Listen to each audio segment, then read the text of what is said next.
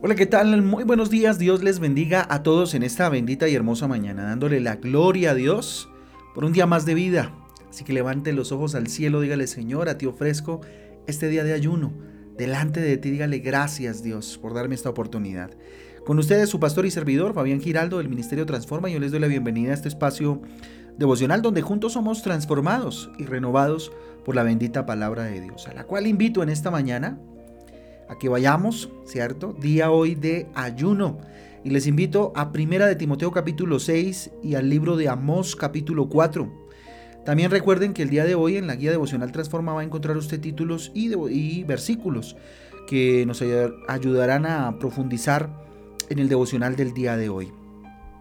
Eh, vamos entonces a Primera de Timoteo capítulo 6 y vamos a hablar de el vivir en Cristo. Un tema bien interesante que nos plantea eh, esta carta maravillosa del día de hoy y que precisamente tiene que ver con lo que pues hoy estamos haciendo, ¿no? Ayunar delante de Dios. Recuerden que hoy es día de ayuno, insisto, para que estemos preparados, para que consagremos este día para el Señor, ¿sí?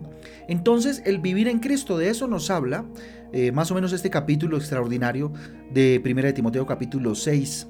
Vivir en Cristo, mire, va mucho más allá que tan solo tal vez asumir, mm, no sé, una forma de hablar o, un comportamiento y una conducta, digamos, de, cristiano aparentemente, ¿cierto? La palabra nos dice que recibir a Cristo en nuestro corazón, que cuando lo hacemos pasamos eh, a ser nuevas criaturas, pasamos a ser nuevos, a ser transformados. Segunda de Corintios capítulo 5, versículo 17 dice de modo que si alguno está en Cristo, nueva criatura es, las cosas viejas pasaron y aquí todas son hechas nuevas. Miren, em, la nueva vida no solo tiene que ver con asuntos eclesiales, ¿cierto? La, nueva vida también se debe reflejar eh, en nuestro comportamiento, en nuestra conducta, dentro y fuera de la iglesia, ¿sí? Me refiero cuando digo asuntos eclesiales solamente a mi comportamiento dentro de la iglesia o dentro de un ambiente cristiano. Va mucho más allá. Mi comportamiento, mi conducta, en todo, en todo lo que hago, hasta cuando estoy en lo secreto, ¿sí? Ahora, vivir en Cristo, ¿qué significa? ¿Qué implica? ¿Hasta dónde llega? Fíjense que este capítulo nos habla de, varias eh, características importantes, ¿sí? Dentro del contexto de lo que, dentro del contexto histórico o cultural en el que se desarrolla este capítulo, pues hablan, por ejemplo, y nos vamos a encontrar en el primer versículo de eh, los esclavos, ¿no? Que por esa época todavía eran, era una práctica eh, común, ¿sí? Y que, bueno, los cristianos de alguna manera se referían a ello de una manera cuidadosa, pero obviamente había todo tipo eh, de rechazo, ¿cierto?, a esta práctica. Pero fíjense lo que dice entonces el versículo 1, todos los que están bajo el yugo de la esclavitud tengan eh, a sus amos por dignos de todo honor para que no sea blasfemado el nombre de Dios y la doctrina, ¿sí? No se refieren y está haciendo eh, aceptación de esta práctica eh, tan desdeñable, ¿cierto? Como es la esclavitud. Lo que eh, aquí en esta carta habla, ¿cierto? Es acerca de la capacidad que podamos tener nosotros, ya trayéndolo, retrotrayéndolo a, este, a esta nuestra actualidad, de los empleados, cómo deben tratar, ¿cierto? A sus patrones o a sus jefes, en este sentido, ¿no? Cómo, cuál, era, cuál, cuál debería ser la actitud de todo eh, persona que está bajo pues alguna autoridad. En este caso pues habla acerca de los de los amos cierto en ese contexto histórico. Fíjense que los empresarios del mundo deberían eh, pelearse por querer eh, contratar cristianos. ¿por qué? porque el cristiano debería ser aquel que lleva la, posta en, en la honra en el cuidado de la relación con los jefes. Ahora esto no quiere decir que pues no sé haya eh, mm, ¿cómo decirlo? Eh, una puerta abierta, ¿cierto? A que los jefes abusen definitivamente de aquellos que están bajo su, su mando, ¿cierto? Bajo su delegación. ¿sí? Por supuesto que no. Y tampoco, pues nos invita a, a dejarnos pisotear la dignidad, ni nada de eso, por supuesto, ni a no defender nuestros derechos, pero sí a tener en honra, ¿cierto? Y en respeto a aquellos que son nuestros jefes inmediatos, ¿sí? Versículo 2. Y los que tienen amos creyentes, dice aquí, no los tengan en menos por ser hermanos, sino sírvanles mejor, por cuanto son creyentes y amados los que se benefician de su buen servicio. Esto enseña y exhorta. Fíjense que en este versículo 2 nos muestra que la iglesia trataba a, ambos creyentes como a esclavos creyentes de la misma manera, ¿cierto? Fíjense que aquí hace la advertencia a los que tienen ambos creyentes, no los tengan eh, en menos por ser hermanos, ¿sí? O sea que la iglesia le daba el estatus, por supuesto, de hermanos a todos, a todos, por supuesto, ¿cierto? Dentro de la iglesia. Pero por fuera de ella hablaba de no tenerlos en menos por ser hermanos, sino pues respetarles y honrarles en el, en el, lugar donde, donde se encontraban en ese momento. Así que los que tienen jefes, por ejemplo, cristianos, pues no abusen de la confianza por el hecho de que son cristianos y de que eh, tienen unos, eh, o sea, el carácter es noble, es perdonador, ¿cierto? No abusar de ello, ¿sí? Eh, hace parte de la vida en Cristo. Si tú trabajas con alguien cristiano, pues recuerda que en la iglesia eres su hermano, por supuesto, pero en la empresa eres y ocupas un rol de empleado, ¿sí? Que te debes a la dirección de, estos que son tus jefes. ¿sí? Versículo 3 y 4 dice, si alguno enseña otra cosa y no se conforma a las sanas palabras del Señor Jesucristo y a la doctrina que es conforme a la piedad, está envanecido. No sabe, eh, nada sabe y delira acerca de las cuestiones y contiendas de palabras de las cuales hacen envidias, pleitos, blasfemias, malas sospechas. Bueno, aquí le está advirtiendo a Timoteo, ¿cierto? Con lo que se va a encontrar. Habrán personas que no acepten la palabra de Dios, ¿cierto? Y aceptarán tal vez solamente lo que pues les conviene, ¿cierto? Entonces lo está eh, hablando acerca de eso, eso hace parte del vivir en Cristo. Versículo 5, disputas necias de hombres corruptos de entendimiento y privados de la verdad, que toman eh, la piedad como fuente de ganancia, apártate de los tales, ¿cierto? Aquí es una advertencia importantísima.